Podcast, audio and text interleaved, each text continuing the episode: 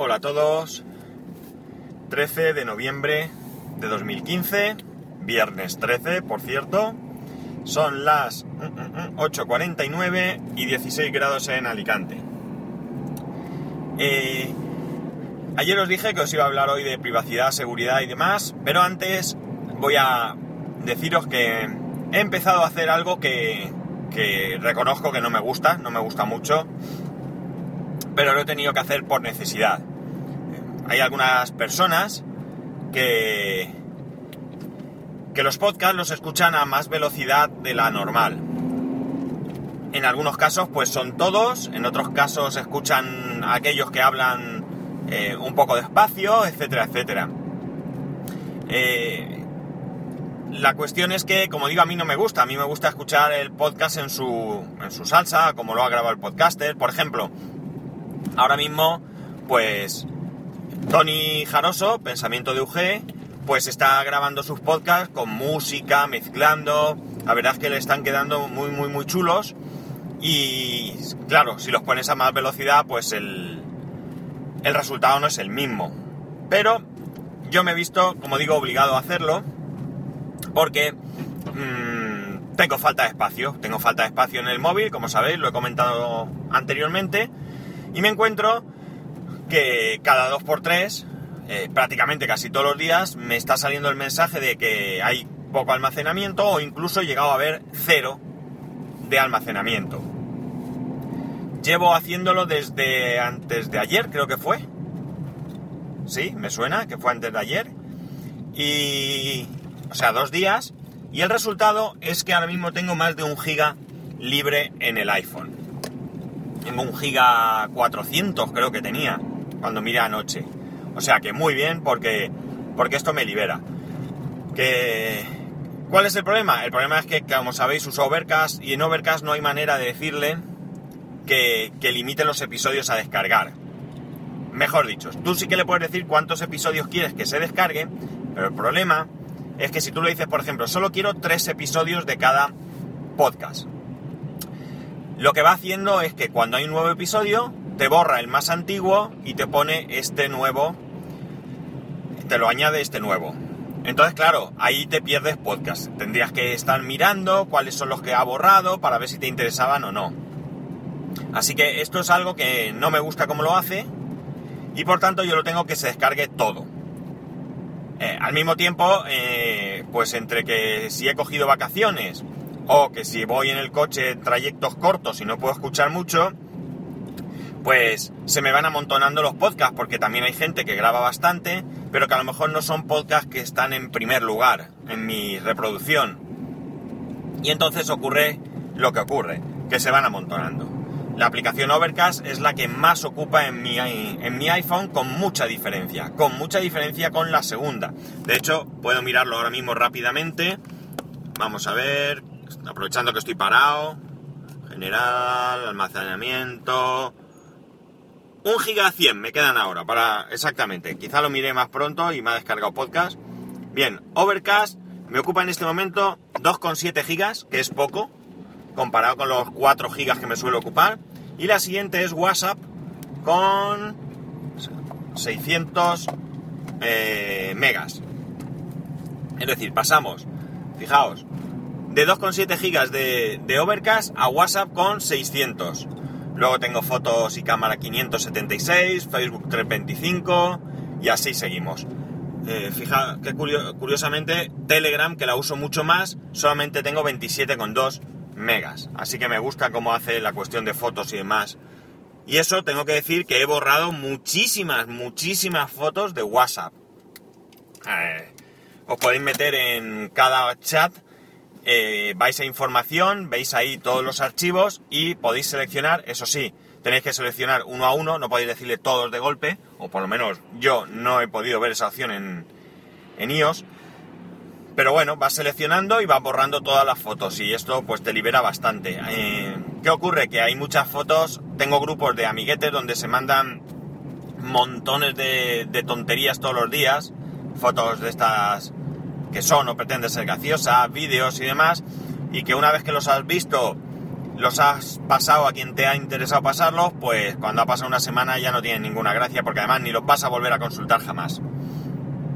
Así que, como digo, pues ahora me encuentro escuchando podcast a más velocidad. Alguno, alguno que me interesa mucho eh, o que necesito prestar más atención por el motivo que sea, eh, lo puedo escuchar más, más lentamente o a su velocidad normal.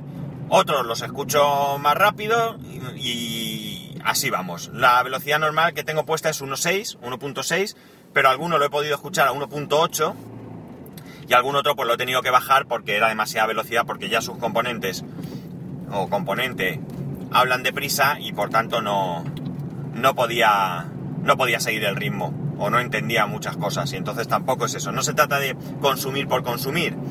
Es decir, yo quiero escuchar los podcasts y si lo escucho es porque me interesa y por tanto siento la necesidad de entender perfectamente qué es lo que están contando. Vale, vamos al tema. ¿Por qué os hablaba ayer que quería deciros eh, cosas sobre privacidad y seguridad? Bien, porque ha salido un estudio, eh, hay dos empresas que han hecho un estudio, que son Checkmark y AppSec Labs, que eh, han cogido varias, varias aplicaciones, no sé si me parece que alrededor de 200 aplicaciones, tanto para Android como para iOS, y han sacado unas conclusiones eh, cuanto menos llamativas, ¿de acuerdo? Eh, estas conclusiones dicen que eh, esas aplicaciones tienen vulnerabilidades en un porcentaje muy alto. Y la curiosidad viene, o lo llamativo mejor dicho, viene del hecho de que el 40% de las aplicaciones que han analizado en iOS tienen vulnerabilidades graves frente al 36% de las aplicaciones de Android. Ojo que hablamos de aplicaciones, no estamos hablando del sistema operativo, ¿de acuerdo? He leído el artículo en dos sitios. Por un lado lo leí en un artículo que encontré yo, me llegó a mí, y por otro uno que me pasó ayer Tony Falcon, para que lo viera si era de interés, y ya le contesté que ya lo tenía, porque de hecho él me lo pasó ayer y yo por la mañana ya os había dicho que iba a hablar de, de esto, de alguna manera. Eh, y en ambos coinciden en que mm, no hay cifras concretas y que por tanto no podemos analizar en profundidad eh, de qué va todo esto.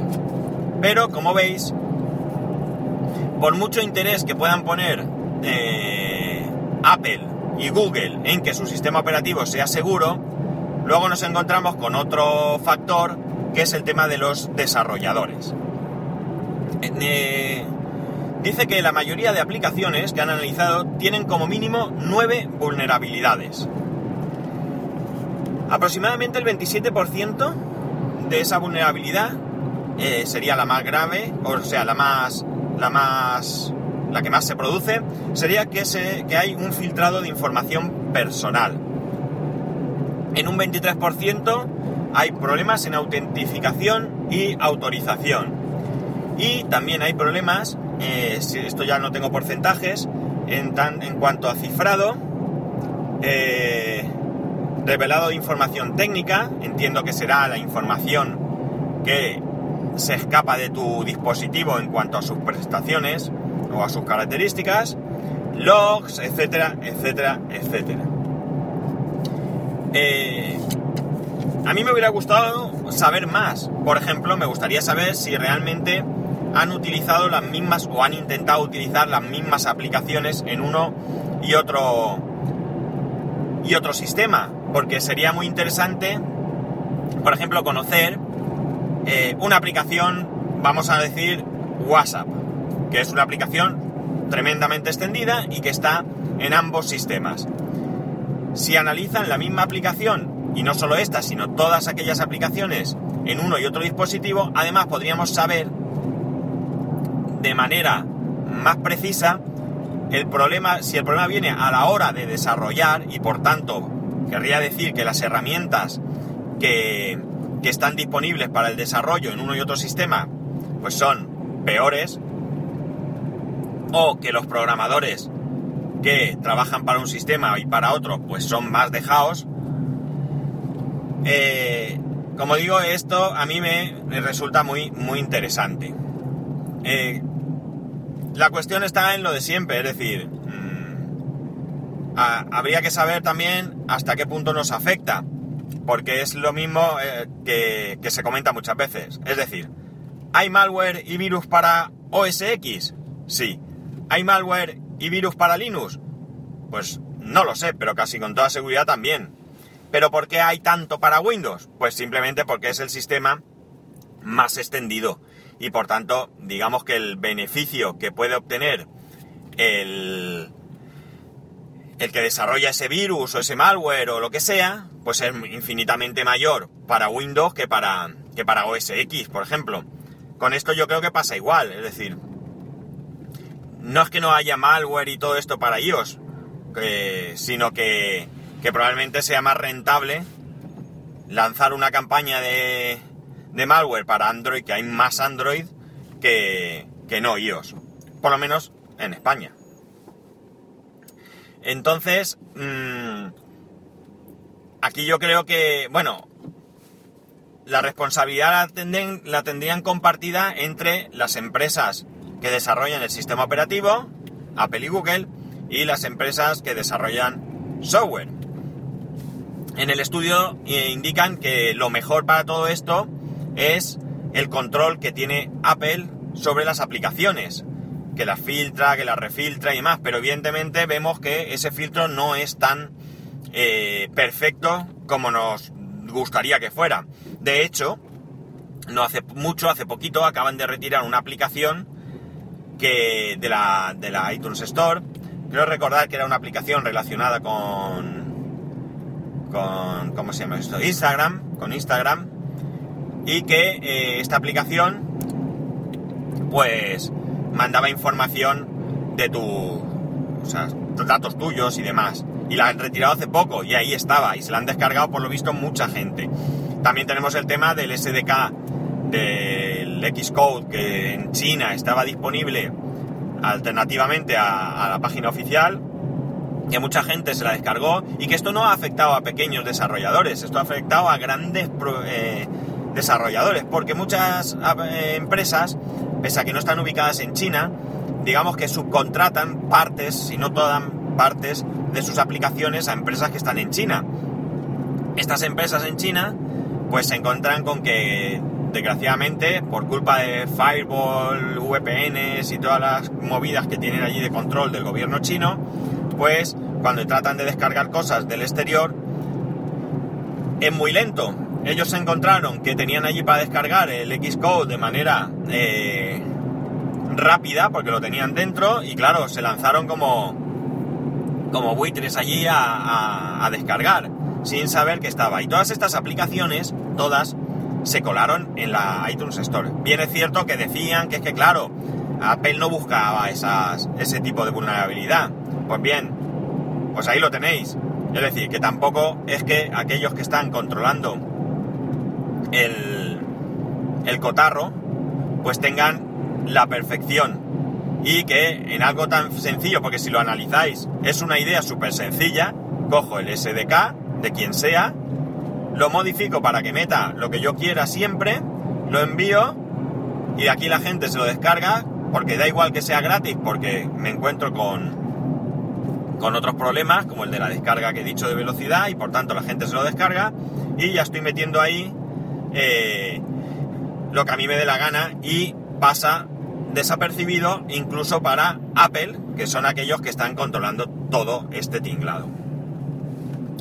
Está claro que no estamos a salvo, está claro que no hay problema, pero aquí siempre se habla de que, de que iOS es mucho más seguro que Android, porque Android está abierto y iOS no lo está, y es cierto que por un lado, pues será más fácil poder acceder a un dispositivo Android que a un dispositivo iOS, pero por otro lado vemos que hay puertas que están mm, abiertas de par en par y que no solo no impiden que en iOS se pueda sacar información y demás, sino que se puede hacer incluso en un porcentaje mayor. En este caso, en este caso concreto, y esto es en mi opinión, no es porque eh, sea más vulnerable, sino porque los desarrolladores que cometen estos fallos, pues digamos que de alguna manera son un poco dejados. Siempre ha habido mm, software mm, que para mí ha estado un poco sobredimensionado, porque mm, yo he visto algún software en el que tú lo podías analizar y te dabas cuenta de que mucho código era inútil. Era código que se había insertado, que luego no tenía sentido, que no se utilizaba, pero que era más fácil dejarlo donde estaba que borrarlo. Es decir, no había optimización. Recuerdo hace mucho, mucho, mucho tiempo que salió también un estudio que decía que no recuerdo el porcentaje, pero era muy elevado, muy, muy elevado, de código de las aplicaciones en, en OS X, no sé si entonces era OS X ya o qué, pues era inútil, era código inútil. ¿Esto qué provoca? Pues quizás ni siquiera provoque un problema de rendimiento, pero sí un problema de espacio de almacenamiento. ¿Qué ocurre? Pues lo de siempre, que en vez de optimizar, como hay discos duros más grandes, pues que el usuario se compre un disco duro más grande y que, y que le den. Y yo ahorro en horas, porque las horas es un costo. Yo creo que con este estudio, que mmm, no sé tampoco la fiabilidad de, las empresas que lo hacen, y no sé si tienen intereses, pero a priori este estudio debería de calar hondo en tanto en Apple como en Google, pero más en Apple que, que son los abanderados de la seguridad y la privacidad, y deberían de, eh, de alguna manera, pues, realizar algún tipo de, de, control de todo esto. Si los desarrolladores no son capaces de mejorar sus aplicaciones en cuanto a seguridad y privacidad, pues bueno, ellos que generen herramientas y ya que son capaces de rechazar aplicaciones por los motivos más mmm, inverosímiles que se nos puedan ocurrir, pues con mayor motivo podían rechazar aplicaciones que no cumplan con unos requisitos mínimos de seguridad y privacidad. En fin, que esto es lo que hay, yo siempre lo digo. Eh, bueno, el estudio que yo leí, en el que, en el que encontré yo primero, también decía que habían llegado a la conclusión de que las aplicaciones que tenemos del banco no son tan seguras como nos pensamos. De los bancos, decían en general, no, no hablaban nada en concreto. Entonces, bueno, Aquí la cosa cambia ligeramente y cambia porque, por ejemplo, mi aplicación del banco, eh, sí que es verdad que para entrar solamente necesito eh, un usuario y, mi DNI, no da igual. Y quiero decir da igual porque no iba a decir qué tipo de usuario era, pero es absurdo porque cualquier aplicación de banco probablemente sea igual.